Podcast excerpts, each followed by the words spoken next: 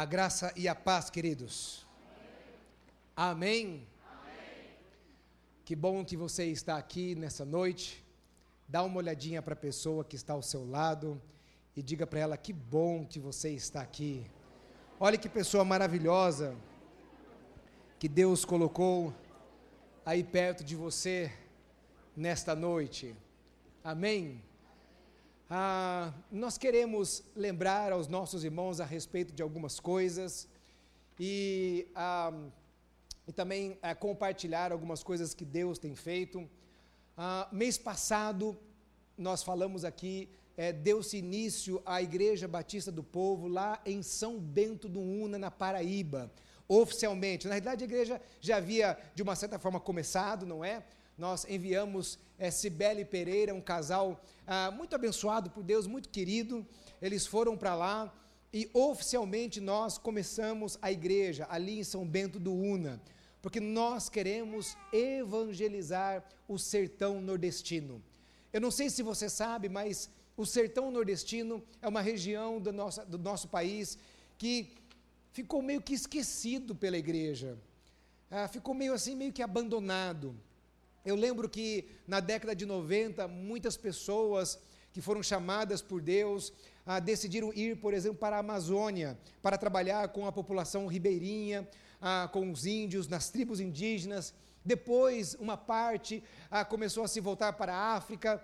Recentemente, o último movimento missionário ah, brasileiro foi muito focado nos países do Oriente Médio, em países ah, que têm ah, o Islã ah, como sua ah, principal religião e alguns países fechados, mas a gente se esqueceu um pouquinho no, da nossa terra, da nossa pátria, e nos esquecemos um pouquinho do sertão nordestino. E para mim foi um choque alguns anos atrás, quando eu ouvi aqui o vice-presidente da Juvep dizendo que em muitas regiões do sertão nordestino tem apenas, declaram cristãos evangélicos, apenas 3 a 6% da população. Existem muitas regiões do sertão nordestino que apenas 3 a 6% se declaram cristãos. Então, é um lugar muito carente que não tem igrejas e nós estamos ali para é, é, fazer a diferença naquele lugar. E hoje, hoje, nós começamos um programa de rádio às 4 horas da tarde lá em São Bento do Una. Eu acho que eu esperava um amém mais fervoroso, assim. Eu, hoje vocês, vocês estão meio, meio, meio tradicionais hoje, viu? Né? Vocês podem ser um pouquinho mais pentecostal aí, viu, irmão? É uma igreja batista, mas aqui tem fogo também, viu? Tá? Ah, então, uma grande bênção do Senhor. Glória a Deus por isso. Hoje também ah, nós oramos no culto pela, pela manhã pela missionária Rosa. A Rosa é nossa missionária lá no Timor-Leste. Trabalha com meninas, meninas que foram, que passaram por traumas muito grandes. Tem todo um contexto que agora não dá para falar aqui para vocês. É um país onde a mulher e as crianças não são valorizadas, desprezadas. Crianças são a, a, abusadas, vendidas para prostituição. E a Rosa está ali, trabalhando com essas crianças. Então, ore pela vida da Rosa. A Rosa passou por um, um período ah, tanto de férias e como também um período de capacitação. Ela teve um, um período também nos Estados Unidos, retornou agora e está voltando para o Timor-Leste. A Rosa, eu acho que já está uns cinco anos, sete anos já, uau, sete anos no Timor-Leste. O tempo passa rápido, irmãos. Eu lembro da Rosa aqui no canal Jovem. A Rosa, ela começou uma célula, depois ela se tornou supervisora de célula, depois foi é, para a, o preparo missiológico lá em Minas. Enfim, passou muito rápido. Então já fazem mais de 10 anos que a Rosa foi se preparar para o trabalho é, missionário. Então, ore pela vida da Rosa, ore por esse trabalho ah, e vamos. É, ah, pedir para que o Senhor capacite a vida dela e proteja ela ali naquele lugar, porque ela sofre muita perseguição ali. A casa onde ela trabalha sofre muita perseguição do governo. Então, ore pela vida dela. E quero anunciar para vocês que no dia 3 de março nós vamos inaugurar o templo da Igreja Batista do Povo ali na Vila São José. 3 de março. Você é nosso convidado, é um sábado às 19 horas. Ah, eu, nós estamos mostrando aí para vocês algumas fotos. É, começou do meio, eu acho, né? mas tudo bem. Ah, essas são algumas fotos que nós tiramos na quinta-feira. Olha para você ver a quantidade de salas que nós temos. Aí não estão fotos, é lógico, de todas as salas, mas nós temos. É, esta é uma foto do templo, certo? Ah, então, enquanto vai ao departamento infantil, enquanto vai passando ali, ah, eu vou falando para vocês a respeito de algumas coisas. Ali nós temos 12 salas para a área de ensino adulto e 16, não, 18 salas para o departamento infantil. Ah, são dois pavimentos de salas. Todos ah, os pavimentos eles são equipados com cozinha, com refeitório, com banheiros, com banheiros adaptados. Este templo, ah, quando se faz um projeto, você faz um projeto para um determinado número de pessoas, mas ah, sempre é, vai variando ali, quando você coloca os bancos é que você sabe realmente quantas pessoas vão caber, não é? E na quinta-feira não deu tempo, nós vamos fazer isso essa semana, vamos fazer uma, uma contagem bem exata. Fizemos uma contagem por cima com os bancos, ah, deu ah, 900 pessoas sentadas. 900 pessoas sentadas. Então, ah, mas a gente vai fazer uma contagem bem, ah, ah, ah, muito, vamos dizer assim, precisa, não é? Mas é um templo que cabe pelo menos de 800, 850 a 900 pessoas sentadas. É um grande desafio. Eu peço aos irmãos que vocês orem por nós. Ah, também quero convidar você, eu tenho autorização do nosso pastor Jonas para isso, viu? Ah, eu quero convidar você que mora mais lá para o lado da Zona Sul, tá? ali depois da região de, é, de Interlagos. Tá? Então, se você mora mais perto lá da Vila São José do que daqui da Vila Mariana, queremos convidar você a arrumar a sua mala e ir para lá conosco. É. Trabalhar muito. Irmãos, é, na quinta-feira, pastor Jonas esteve conosco lá, estava eu e o Jordélio. Jordélio é o obreiro da nossa igreja, tempo integral, joia, um menino joia, trabalha muito na área social. Nós já temos um trabalho social ali na Vila São José. Damos aula de inglês e escotismo. Queremos ampliar para taekwondo, jiu-jitsu, futebol ah, e muitas outras coisas a mais. Vamos trabalhar muito com crianças e adolescentes. Sabe que a gente olhou um para o outro assim, eu virei para o Jordélio e falei assim: é, Jordélio, é o seguinte Normalmente, quando você fala de trabalhar, você fala assim, ah, vamos arregaçar as mangas para trabalhar, né? Eu falei, aqui não dá, pra, não dá nem tempo de arregaçar manga. Ou você já vem de camiseta regata, ou já, já tira a camisa, entendeu? Porque não dá tempo. Irmãos, é, é algo maravilhoso que Deus tem nos dado ali. É uma responsabilidade muito grande nossa, ah, também como igreja do Senhor. Queremos servir a comunidade ali local. E então, nós cremos que Deus tem um trabalho maravilhoso ali para aquela região. Ah, queremos realmente trabalhar com transformação de vidas. Hoje, o que nós precisamos com mais urgência? Nós precisamos com mais urgência em três áreas, que são mais relacionadas ao culto, que é o que discípulos. É? Olha, fui lá no berçário, passando no berçário hoje com alguns irmãos da igreja, então, tudo equipadinho assim, já tem aquela ducha assim, que já sai água, água quente, né? Assim no balcão, tudo equipado, algo, algo maravilhoso. Ah, então, nós precisamos de pessoas para trabalhar no Que Discípulos, nós precisamos de pessoas para nos ajudar na parte é, de diaconia e na área do criativo, principalmente na área de música, músicos, não é? Lá tem um, um equipamento de som montado, excelente, ah, de muita qualidade, a, a iluminação, tudo de primeira. Vai ser instalado um telão de LED, é um telão é, de é, 7 metros por 3, é, é um telão bem grande. Então, toda uma estrutura e nós precisamos de gente. Ah, então, a princípio é isso. Temos treinado pessoas. Nós já tivemos uma reunião com o nosso pessoal de líderes de célula. Quinta-feira agora vamos ter mais uma reunião. Nós estamos com cinco células ali agora nós multiplicamos uma célula que tínhamos lá, estamos com cinco células ali já na região. E, e temos alguns casais também já sendo preparados para o Casados para Sempre. Ah, esse final de semana tivemos um casal lá é, em Pompeia sendo preparado. temos outros dois que já foram treinados, já foram preparados. Então, já no segundo semestre, nós pretendemos começar também com a, o curso de casados para sempre. Então, há muito que ser feito, tanto nas áreas ministeriais, como na, a, a, nas, nas, é, na área social, há muito que ser feito. E tem muita gente para ser ganha para Jesus, muita gente para ser restaurada ali. Amém, meu querido?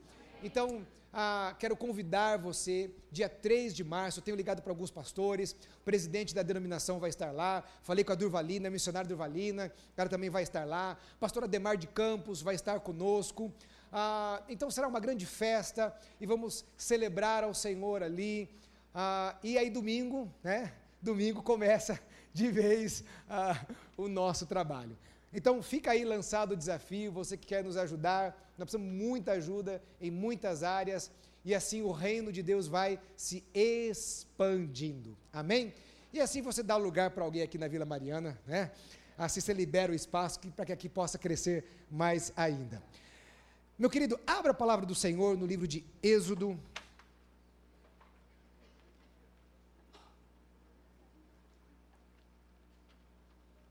Êxodo capítulo 6.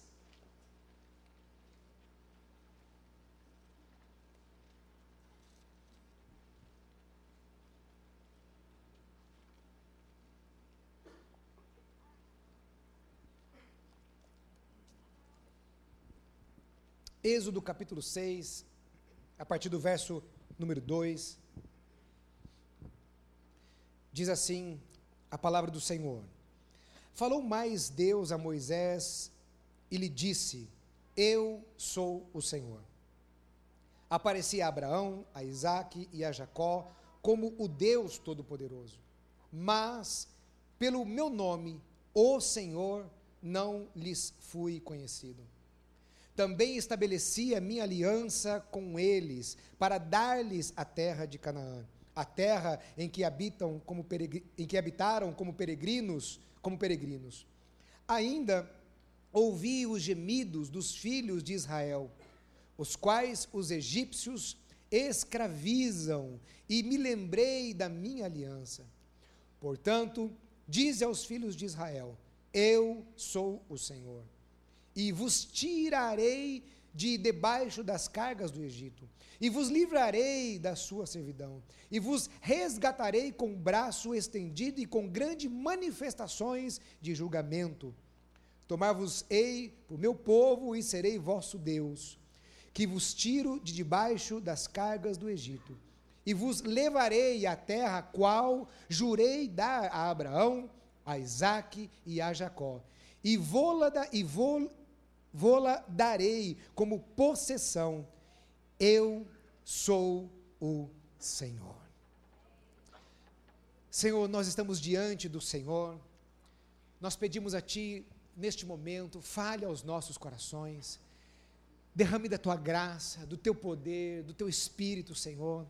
Que verdadeiramente o Senhor venha falar aos nossos corações, conforme a necessidade de cada um aqui.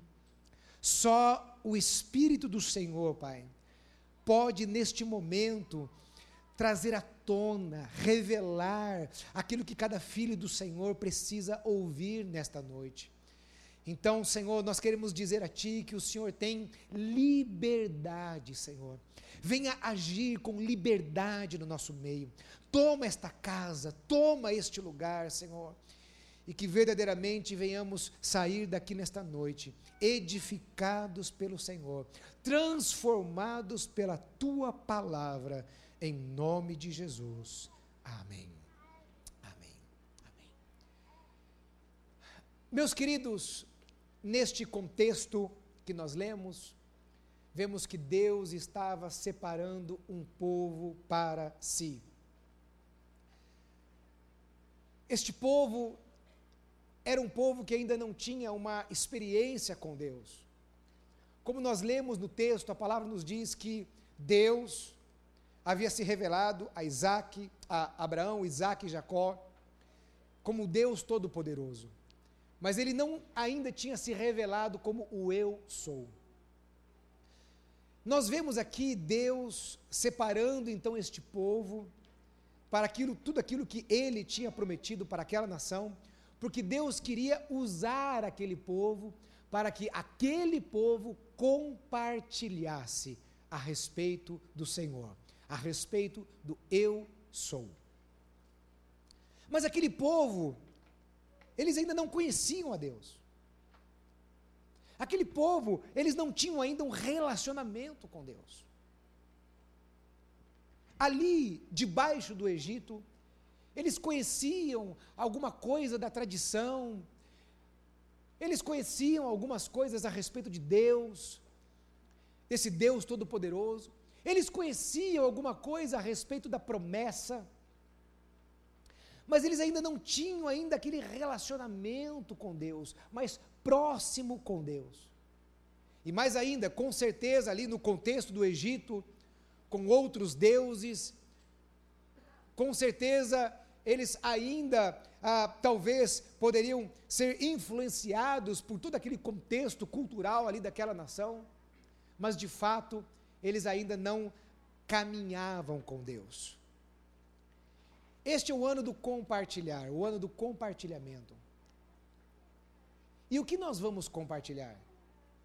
O que nós vamos compartilhar com as pessoas? Eu acredito que nós só podemos compartilhar algo com propriedade se nós conhecemos aquela coisa, não é verdade? Um vendedor que vai vender qualquer coisa, ele precisa conhecer bem o seu produto para ele poder vender para alguém, não é verdade? Você só pode compartilhar algo que você conhece algo que você experimentou, ou algo que você tem relacionamento. Por exemplo, se eu falar a respeito da crise aqui, muitos vão dizer: Eu conheço a crise. Mas será que você conhece a respeito da crise o suficiente para compartilhar alguma coisa dela? Realmente para compartilhar dela? Eu acredito que não porque você não convive com a crise, você não se relaciona com a crise. Então, antes de compartilhar a respeito de Deus, nós precisamos conhecer a Deus. Existe uma frase que foi dita pelo fundador da Jocum, eu esqueci o nome dele, mas o fundador da Jocum, ele disse, ele tinha uma frase que ele falava o seguinte: conhecer a Deus para fazê-lo conhecido. E Deus então estava neste processo com a nação de Israel. Deus estava assim nesse processo do que? De trabalhar a nação de Israel. De fazer com que a nação de Israel conhecesse a Ele. Então Deus pegou todo aquele povo colocou sentado aquele povo assim, numa, num banco de escola, e falou assim: agora eu vou ensinar a, a vocês a respeito de mim. Ponto 1. Um, é assim que vocês se relacionam comigo. Ponto 2, é assim que vocês se relacionam comigo. Ponto 3, é assim que vocês vão se relacionar comigo. Foi assim que Deus fez? É assim que Deus faz? Como Deus se revelou àquele povo? Como Deus foi agindo na vida daquele povo? Deus foi se revelando com a história, com a caminhada dele, e Deus foi usando muitas coisas para que aquele povo aprendesse a se relacionar com ele, conhecessem a ele.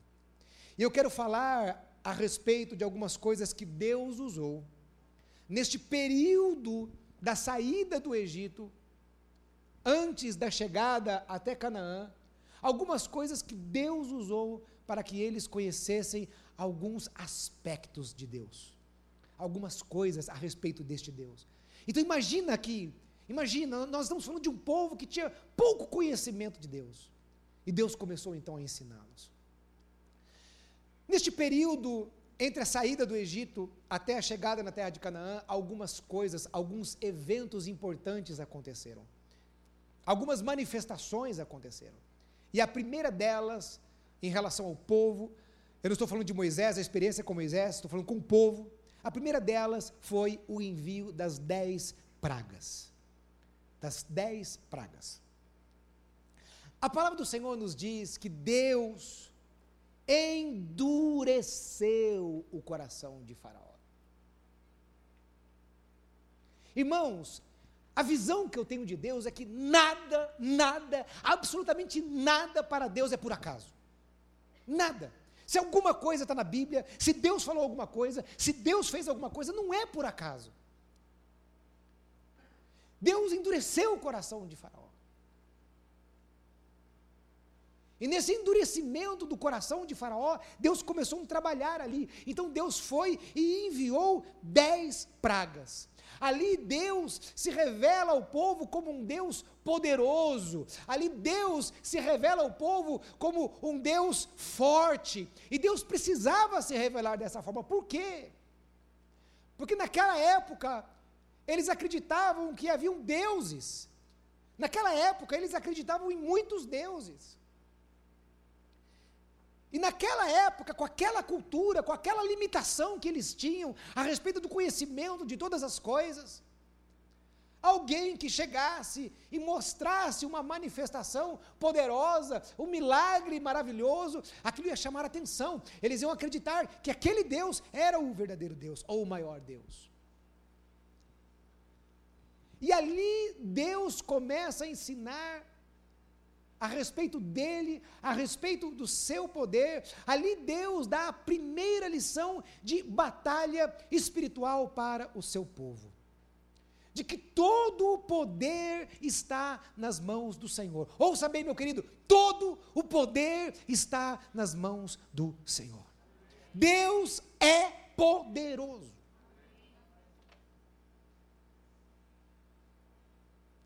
E ali Deus já estava ensinando aquele povo que eles não deveriam temer o inimigo, que eles não deveriam temer a Satanás.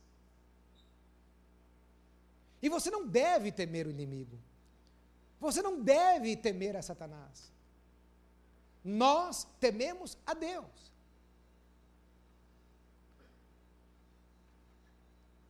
Eu acredito que talvez, se nós estivéssemos aqui num culto e alguém fosse possesso por algum espírito maligno, talvez a primeira reação de algumas pessoas fosse chamar Abel. Cadê Abel? Pelo amor de Deus, chama Abel. Aí se não tiver Abel, chama um pastor.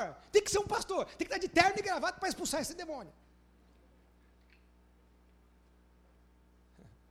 Parece que tem gente que teme ao diabo, não é verdade?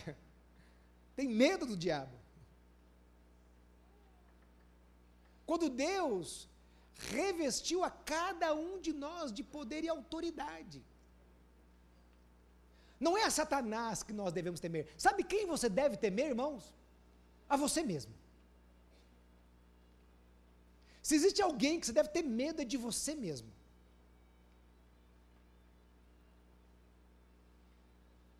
Se tem alguém que nós devemos temer de nós mesmos, dos nossos erros, dos nossos pecados, das nossas escolhas erradas, das nossas atitudes erradas.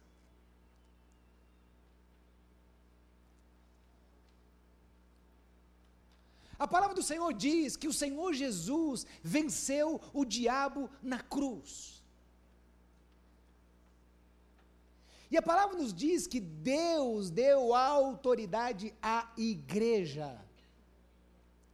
Então, cada um que recebeu a Jesus como seu único e suficiente Senhor e Salvador, que tem o Espírito Santo de Deus como morada em seu coração, todos nós, cada um de nós, temos a autoridade dada por Deus. O problema é que muitos crentes não usam essa autoridade.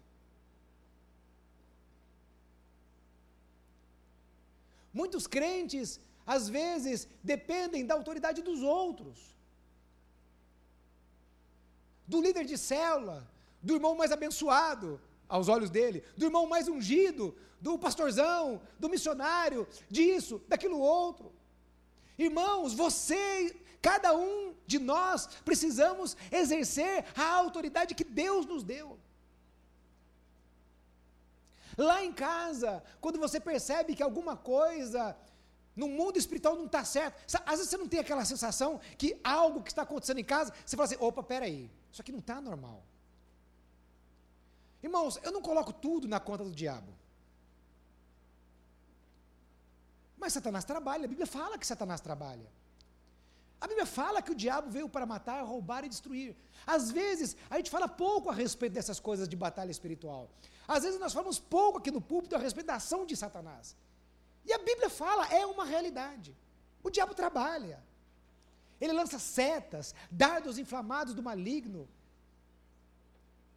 Ele trabalha 24 horas para destruir as nossas vidas.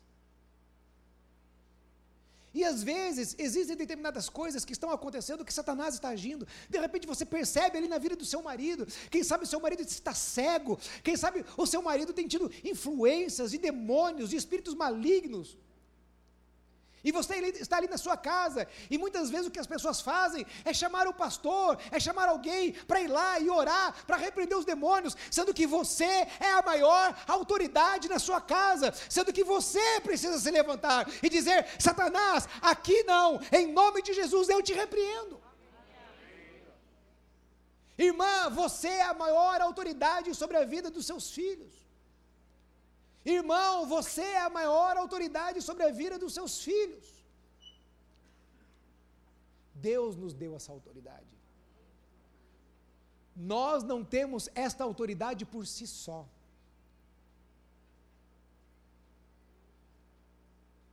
Mas fomos revestidos dela. Quando você vê um policial militar na rua, fardado, ele manda você parar, ele dá um comando para você, você obedece ele? Sim ou não? Por que, que você obedece ele? Você obedece ele porque ele está com uma arma? É por isso? Hã? É por isso que você obedece ele? Não. Por que, que você obedece ele?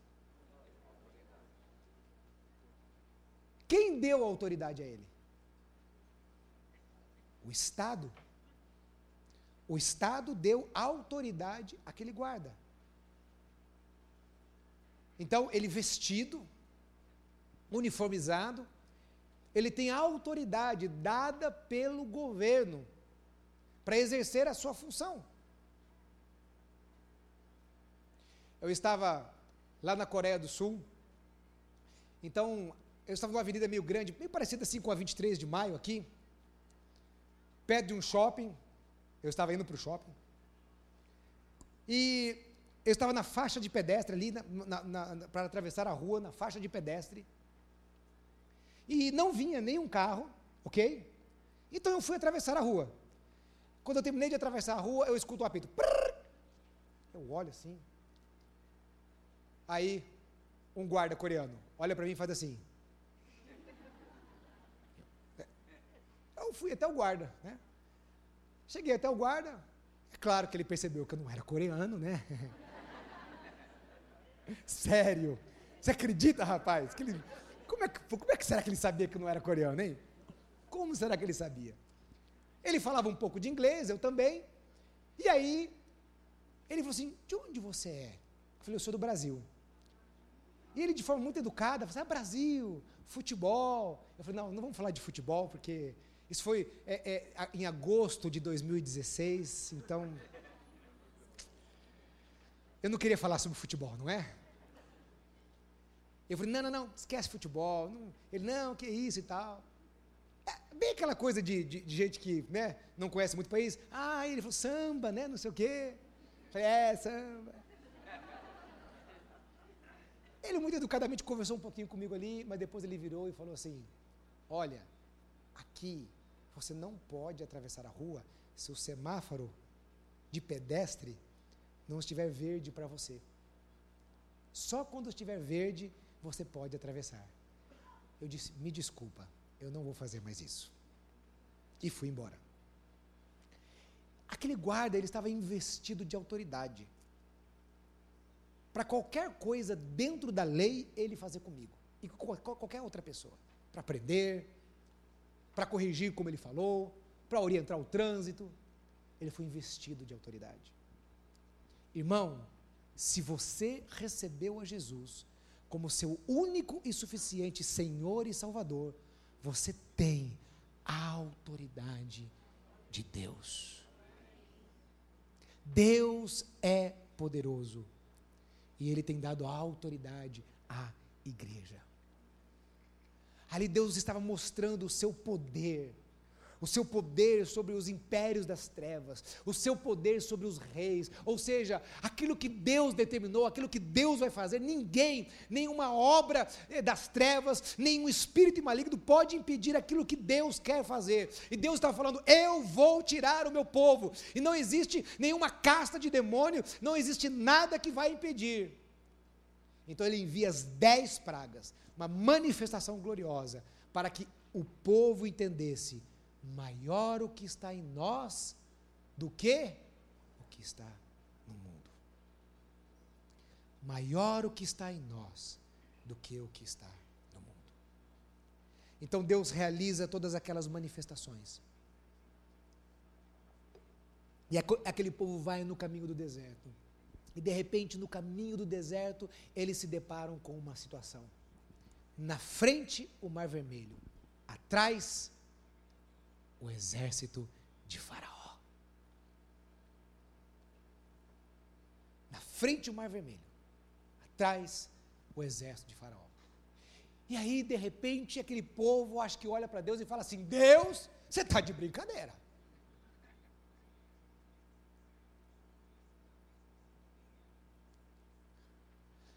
Nós acabamos de sair do Egito, acabamos de ver as, as pragas, acabamos de ver o seu poder, acabamos de ver os sinais, e agora nós nos encontramos aqui nesse mato sem cachorro. Alguma vez na sua vida você já se sentiu assim? Em alguma situação que você não sabe o que fazer? Eles estavam naquela situação: se correr, o bicho pega se ficar o bicho.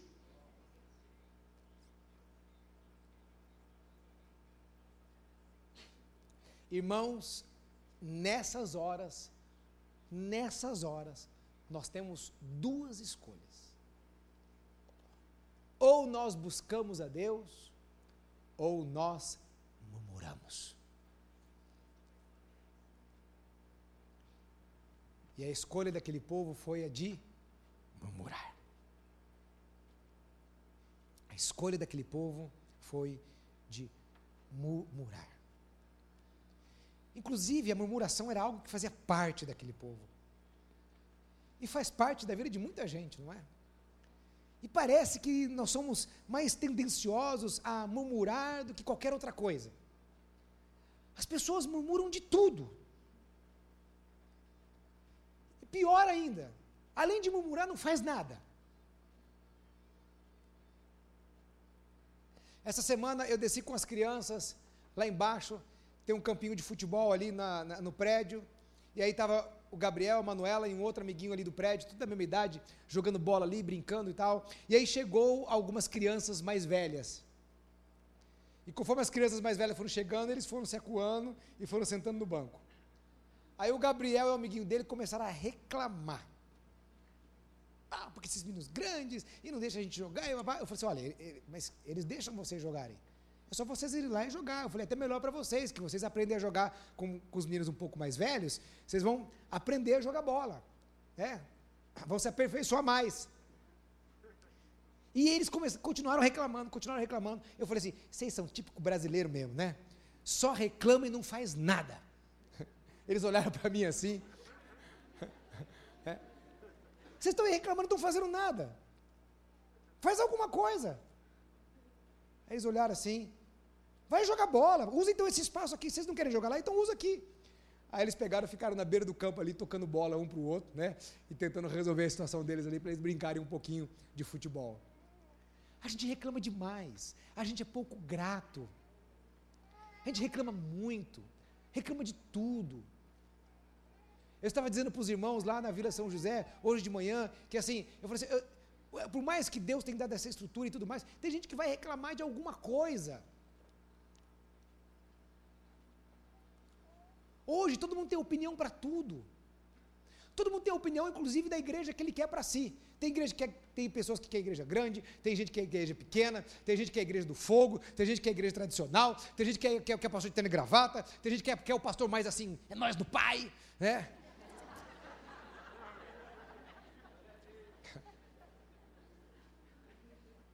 Tem gente que é pastor assim, uh! aleluia!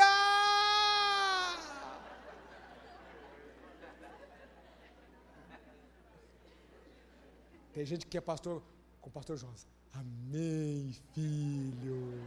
Oh, que coisa boa. Vem cá. É, tem de tudo.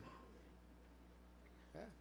Mas mesmo assim, nem com, com tudo isso, tem, se você quiser uma igreja do seu jeito, você vai ter que montar uma igreja e só você vai ser membro dela. Eu estou falando sério.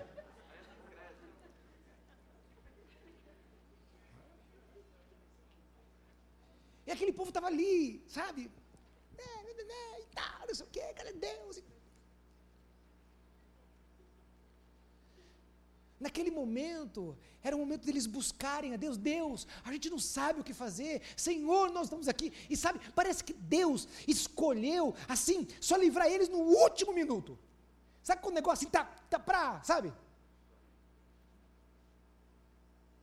Quando o negócio estava quase ali,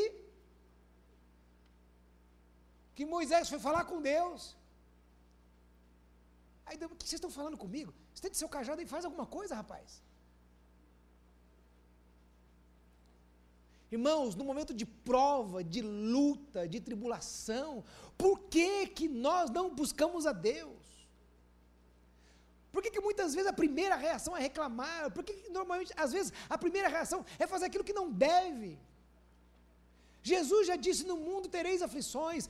O Senhor já te deu outras experiências. Você já passou por outras tempestades, por outras provas, por outras lutas, por outras perseguições, por outras situações. Então, quando vier a tempestade, quando vier a luta, vá buscar ao Senhor.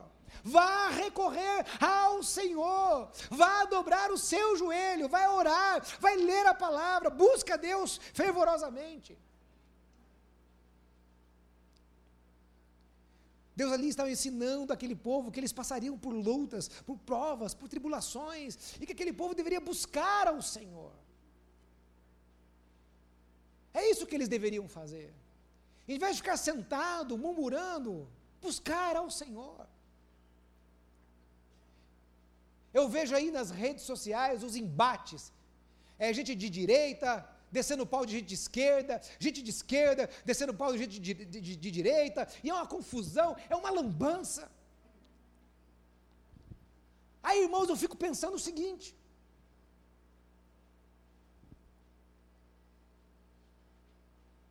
estou indo embora mesmo, eu posso falar.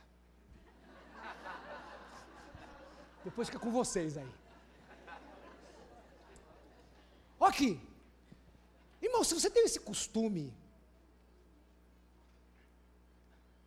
Eu quero fazer uma pergunta para você. Qual é o desejo do seu coração?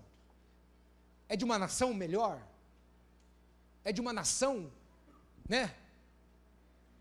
Melhor do que está hoje? Então faz alguma coisa. Em vez de ficar só ali na internet, vai, pega os irmãos junto com os irmãos da BCP, e vai evangelizar os moradores de rua para que eles sejam restaurados e para que sejam homens decentes, para que saiam das drogas, para que parem de roubar lá fora e tenham uma vida decente. Pega os nossos irmãos que, abrigam, que visitam os abrigos infantis e vai lá abençoar essas vidas. Vai servir ao Senhor vai causar uma transformação nesse mundo. Em vez de ficar só sentado, é fácil ficar só sentado ali na frente de um computador e descendo pau em todo mundo. Isso não vai resolver nada, isso não vai mudar em nada. Essa nação precisa de Jesus, as pessoas precisam de transformação, não precisa desse bate-boca aí na internet. E os políticos, as autoridades, essa coisa, isso aí é desde que o mundo é mundo, irmão. Pelo amor de Deus, abra os olhos. Você está perdendo o seu tempo, você está ficando irado, nervoso,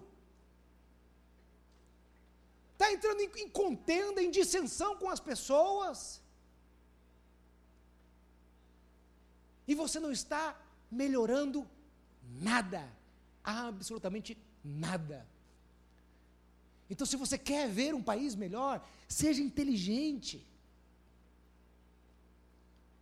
Faça alguma coisa. Faça alguma coisa para educar o nosso povo. Faz alguma coisa para investir na nova geração. Uma criança, um adolescente, ó, em pouco tempo ele está no mercado de trabalho, em pouco tempo ele está exercendo autoridade em algum lugar. E eles poderão ser um canal de influência. Então para de murmurar, para de bater boca e faz alguma coisa.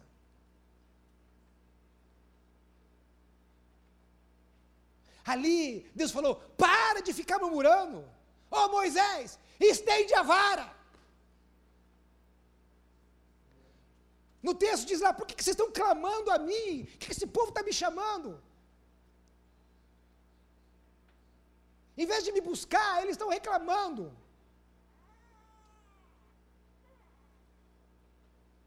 Em vez de me buscar para receber orientação, eles estão murmurando. No seu relacionamento com Deus, como que você tem agido diante desse tipo de adversidade?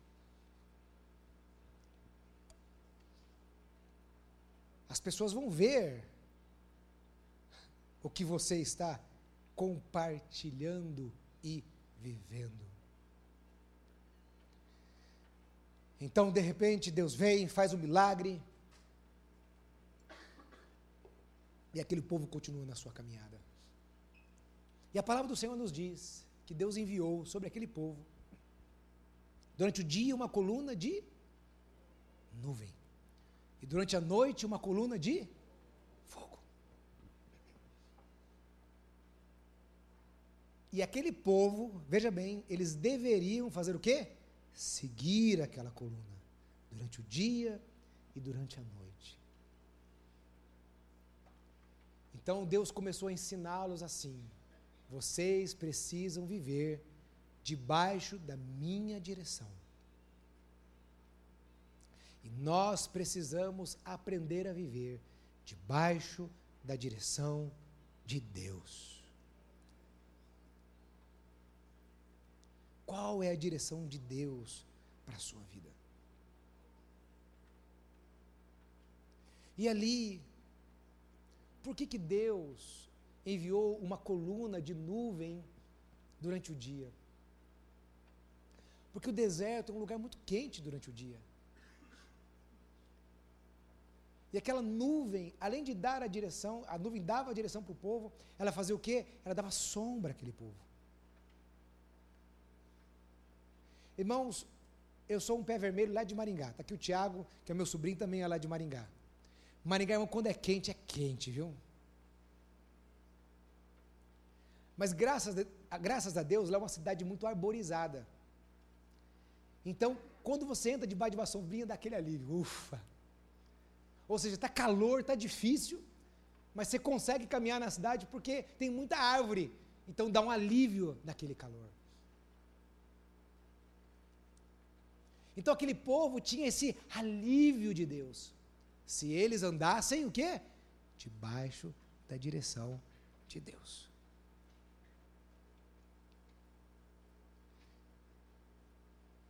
Tem tanta gente que está sofrendo, está penando, está patinando, está isso, aquilo outro, porque está fora da nuvem. Está ali, ó, caminhando e o sol. Ah, está difícil está fora da nuvem. Está fora da direção de Deus. Quando você está debaixo da direção de Deus, você pode estar até no deserto. Mas você tem aquele descanso. Você tem um bálsamo. Porque você está debaixo da direção dele. E à noite, aquela coluna de fogo. Aquela coluna, ela tinha a função de aquecer o povo porque o deserto à noite é muito frio. É o oposto do, do, durante o dia. Então, aquela nuvem, aquela coluna de fogo, ela aquecia o povo. E mais ainda, ela iluminava o caminho. Porque o deserto tem os seus perigos. Imagina aquele povo todo caminhando, um buraco, pedra para tropeçar. Existem escorpiões, existem cobras no deserto. Se eles não enxergassem por onde eles estavam indo, como que eles iriam caminhar durante a noite? Então, quando nós estamos debaixo da direção de Deus, Deus dá livramento para as nossas vidas. De repente você está numa empreitada, no seu trabalho, em algum lugar. Sabe quando você está andando numa caminhada, você não sabe naquilo que vai dar, mas você vê a direção de Deus. Então Deus vai te dando ali o livramento, Deus vai livrando você. Mas se você não estiver debaixo da direção de Deus, você está suscetível suscetível ao inimigo, suscetível a tantas outras coisas. Quando nós estamos debaixo da direção de Deus, nós estamos seguros. Não tememos. Não precisamos temer. O quanto você tem estado debaixo da direção deste Deus. E por fim, o último elemento que Deus, que, que eu queria citar nessa noite, Existem centenas e centenas. Mas a palavra do Senhor, é, isso aqui era o basicão que eles precisavam para aprender a se relacionar com Ele, com Deus. A palavra do Senhor nos diz que na caminhada deles, além dessa direção, eles precisavam do quê? De sustento. Então, caía sobre a terra como um orvalho o maná. Então era como um farelo assim, né? Caía como orvalho todos os dias. E ali Deus estava ensinando aquele povo que Ele nunca vai deixar de nos dar sustento. Irmãos, a palavra do Senhor diz que algumas pessoas pegaram o maná e tentaram guardar para outro dia. O que, que aconteceu? Estragou. Era de propósito.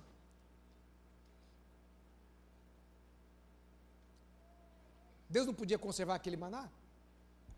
Mas Deus queria que aquele povo,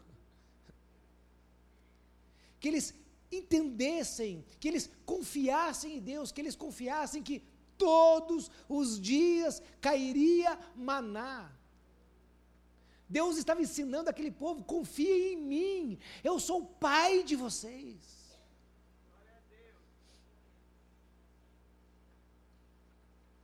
A nossa confiança, ela não pode estar no nosso braço forte. A nossa confiança não pode estar nos nossos líderes. A nossa confiança não está na religião, a nossa confiança não está nessas coisas terrenas, mas a nossa confiança está no Senhor.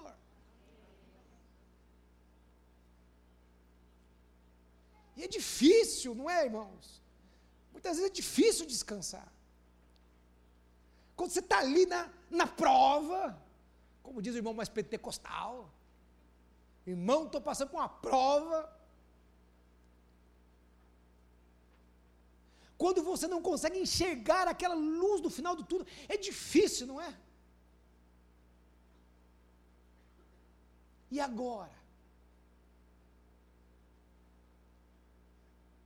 Muitas vezes nós podemos ter a tendência de sermos dominadores, de sermos aquelas pessoas que temos o controle de todas as coisas.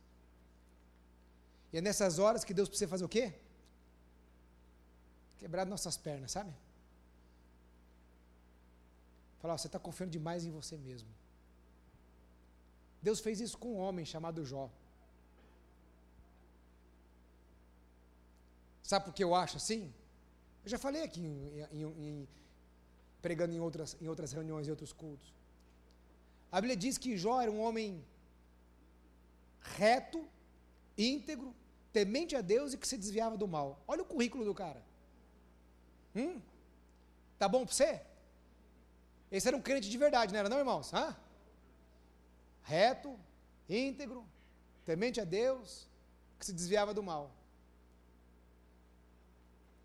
E ele passou por tudo aquilo que ele passou. E um dia eu estava ali lendo o texto de Jó, eu falei, Deus, mas né, por que tudo isso com Jó? Coitado! Tinha tantos outros encardidos lá na terra que você podia fazer isso. Foi deixar com Jó? Aí os meus irmãos mais calvinistas, né? A soberania de Deus e tal. Claro, a soberania de Deus. Mas um dia eu estava lendo lá o texto de Jó, e lá no início do texto de Jó fala assim, né? Que no decorrer dos turnos, Jó ele se levantava de madrugada, oferecia holocausto ao Senhor e dizia assim: se por um acaso os meus filhos pecarem no coração, no pensamento, eu estou aqui sacrificando por eles. Opa, peraí. Os filhos deles eram, eram casados. É claro que um pai deve orar sempre pelo seu filho. Mas o texto ali, para mim, dá uma conotação assim de um cara que tinha, sabe, todo mundo debaixo das suas asas, os filhos, tudo sob o seu domínio, tudo que, ó.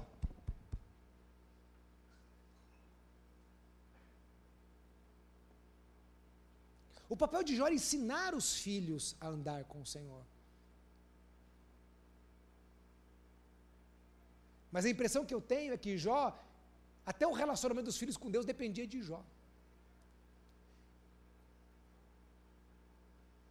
E então isso é uma característica de alguém que não conhece a Deus, porque quando você conhece a Deus, você descansa em Deus, porque Ele é o seu Deus, Ele é aquele que governa, Ele é o seu Pai.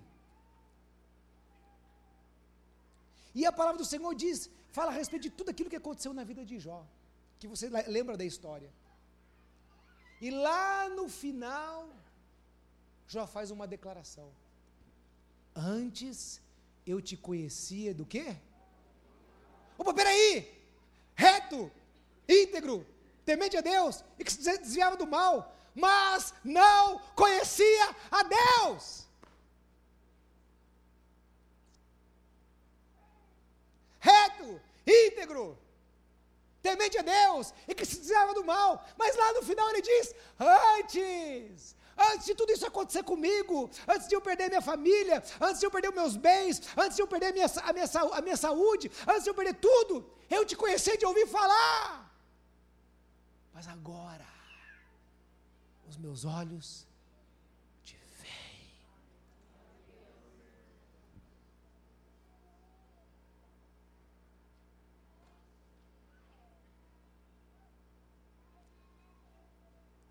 Agora, Senhor, a minha vida pertence ao Senhor.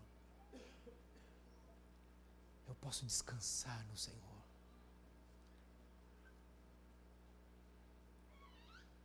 No nosso relacionamento com Deus, Deus é aquele pai, aquele pai que quer que o filho confie nele. Irmãos, dói no meu coração se o meu filho não confiar em mim.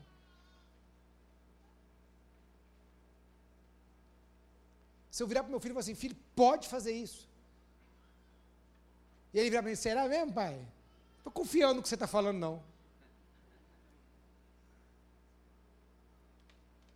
Então ali Deus estava ensinando aquele povo: olha, eu vou dar o maná para vocês todos os dias.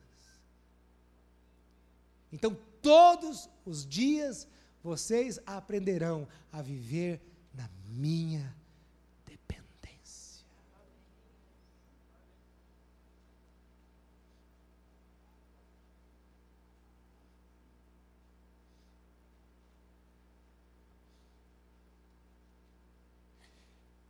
E por 40 anos, por 40 anos, aquele povo caminhou pelo deserto. Ali eles viram milagres. Ali eles viram manifestações de Deus. O deserto, ele não é um lugar fácil.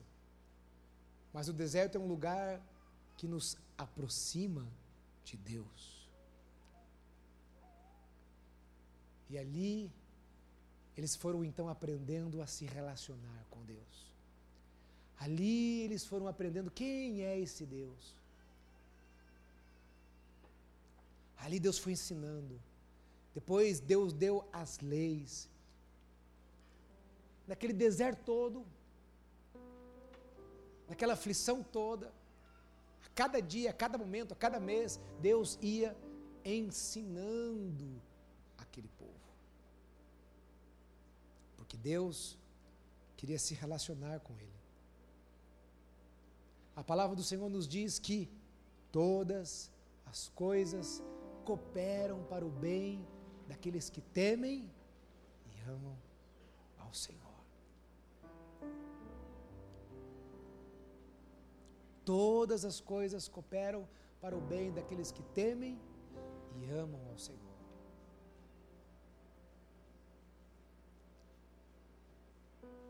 Quais são as áreas que Deus tem trabalhado na sua vida?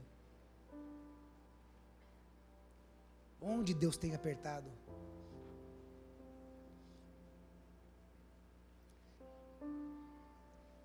Se você, no dia 31 ou em outro dia, quando ouviu esse tema, o ano do compartilhar,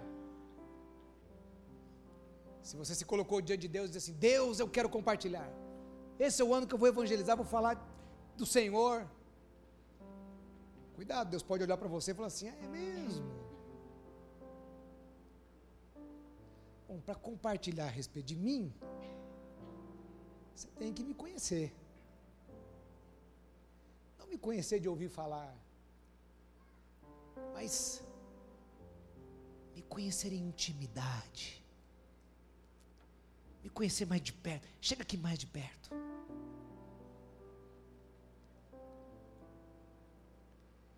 Cá mais, mais pertinho de mim. E talvez Deus use muitas coisas, muitas situações,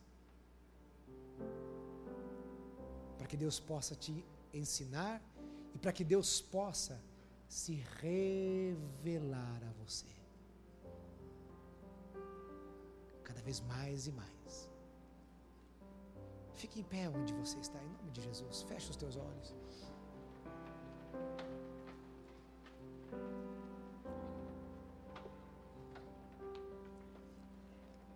Que tal você fazer uma oração nessa noite dizendo: Senhor, eu quero te conhecer mais.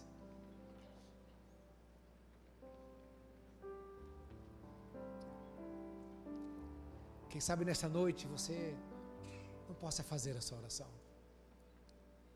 Senhor, eu quero te conhecer mais. Eu quero te conhecer mais. Entender quem o Senhor é. Ir mais profundo com o Senhor. Quem sabe dizer, Senhor, eu quero ter mais experiências contigo. quero ouvir a tua voz, estar debaixo dessa direção do Senhor. Eu quero conhecer mais ao Senhor. E talvez nessa noite existam pessoas aqui que talvez não tenham ainda entregue as suas vidas para Jesus. Talvez verdadeiramente você esteja tão distante. Você ouve falar de Deus aqui e acolá, mas está tão distante dele. Eu quero dizer a você que Jesus te ama e ele tem um plano na sua vida. Eu quero dizer a você que Jesus quer transformar a sua vida.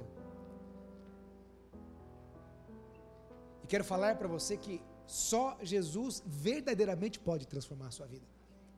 Não existe mais ninguém, nenhuma outra pessoa, nem instituição, nem nada pode transformar a sua vida. Você pode procurar a solução em muitos lugares, mas para transformar a sua vida, só Jesus. Quero dizer a você que o pecado ele nos corrompe e nos afasta de Deus. Por isso Jesus morreu na cruz do Calvário, para que nós pudéssemos ser perdoados dos nossos pecados. Então Jesus é esta ponte entre nós e Deus. Por isso que todos nós precisamos receber a Jesus como nosso único e suficiente Senhor e Salvador.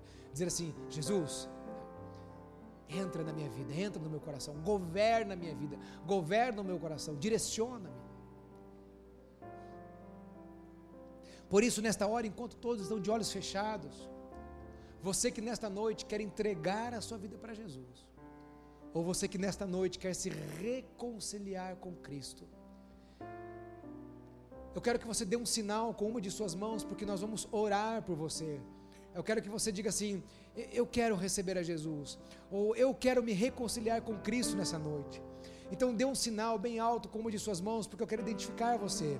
Essa querida irmã aqui, do meu lado direito, pode baixar a sua mão. Lá atrás, no fundo também, pode baixar a sua mão.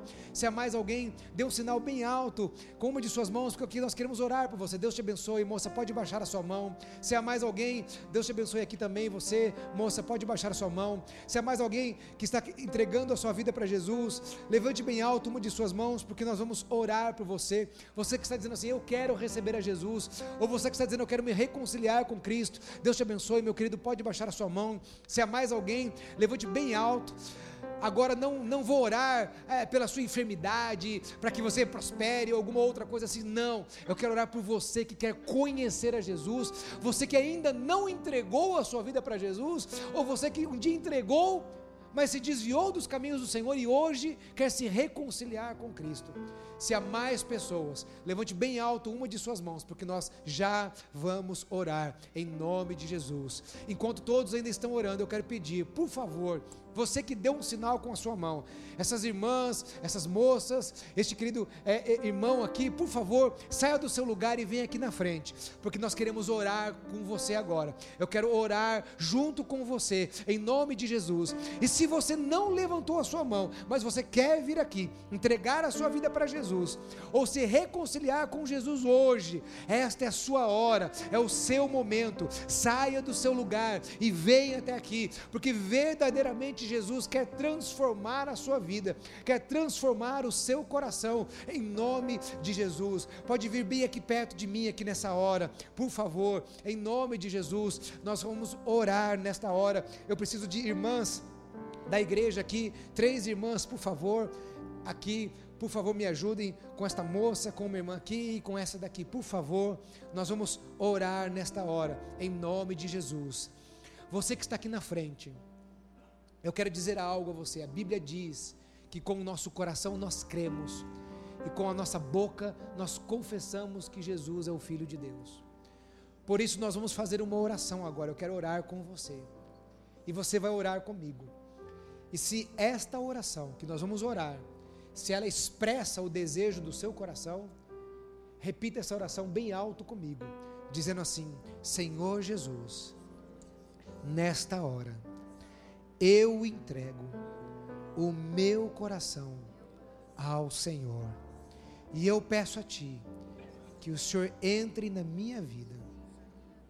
Eu reconheço que Tu és o meu Senhor e o meu Salvador. Perdoe os meus pecados e escreva o meu nome no livro da vida eu quero viver debaixo da direção que vem do Senhor sobre a minha vida.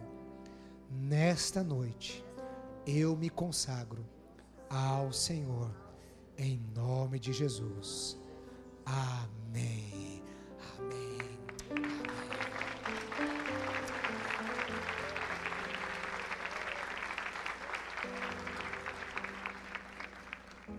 Deixa eu dizer uma coisa para você. Existem muitas promessas de Deus. E eu só vou dizer duas nessa noite para você. Grave isso no seu coração. Um dia Jesus disse: Eu nunca te deixarei, jamais te abandonarei. Todos podem te deixar. Familiares, amigos, um esposo, uma esposa, um namorado, uma namorada Todos podem nos deixar, mas Jesus jamais nos deixa. Em segundo lugar, existe uma outra promessa. A Bíblia diz: Mas a todos quantos o receberam, deu-lhes o poder de serem feitos filhos de Deus. Todos nós nascemos criaturas de Deus, mas nós nos tornamos filhos quando reconhecemos a Jesus, quando fazemos isso que você está fazendo aqui nessa hora. Então, eu quero dizer que você faz parte não de uma religião, mas de uma família de Deus, porque você se tornou filho de Deus. E aqui tem outros filhos de Deus que querem te receber nessa noite com amor, com carinho, porque você é importante para nós e é importante para Deus. Eu quero te apresentar uma pequena parte da família de Deus que está aqui nesse lugar nessa noite. Para isso, dá uma olhadinha para essas pessoas que estão aqui atrás.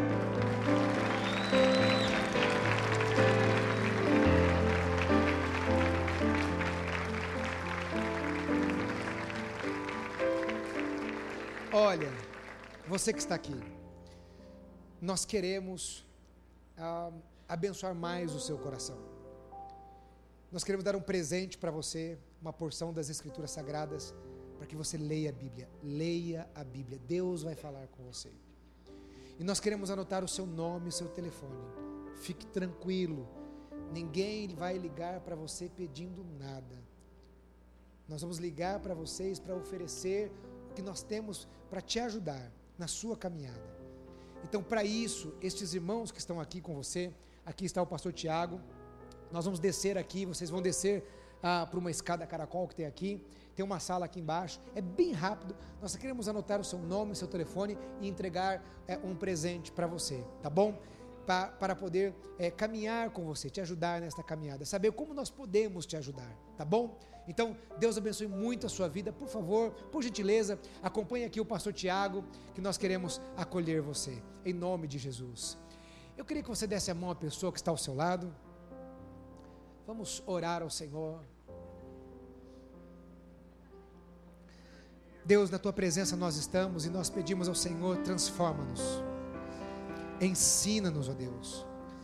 Ensina-nos a andar nos teus caminhos. Ensina-nos a conhecer a tua vontade. Trabalhe nos nossos corações. Esteja conosco, Senhor. Pai, abençoe o teu povo, livre o teu povo nessa noite. Livra o teu povo de todo mal, Senhor. Dê aos teus filhos uma semana abençoada. Que os teus filhos estejam na tua presença para o louvor do teu nome, em nome de Jesus. Amém, Senhor. Amém. Deus te abençoe, meu querido. Uma semana de vitória na presença do Senhor.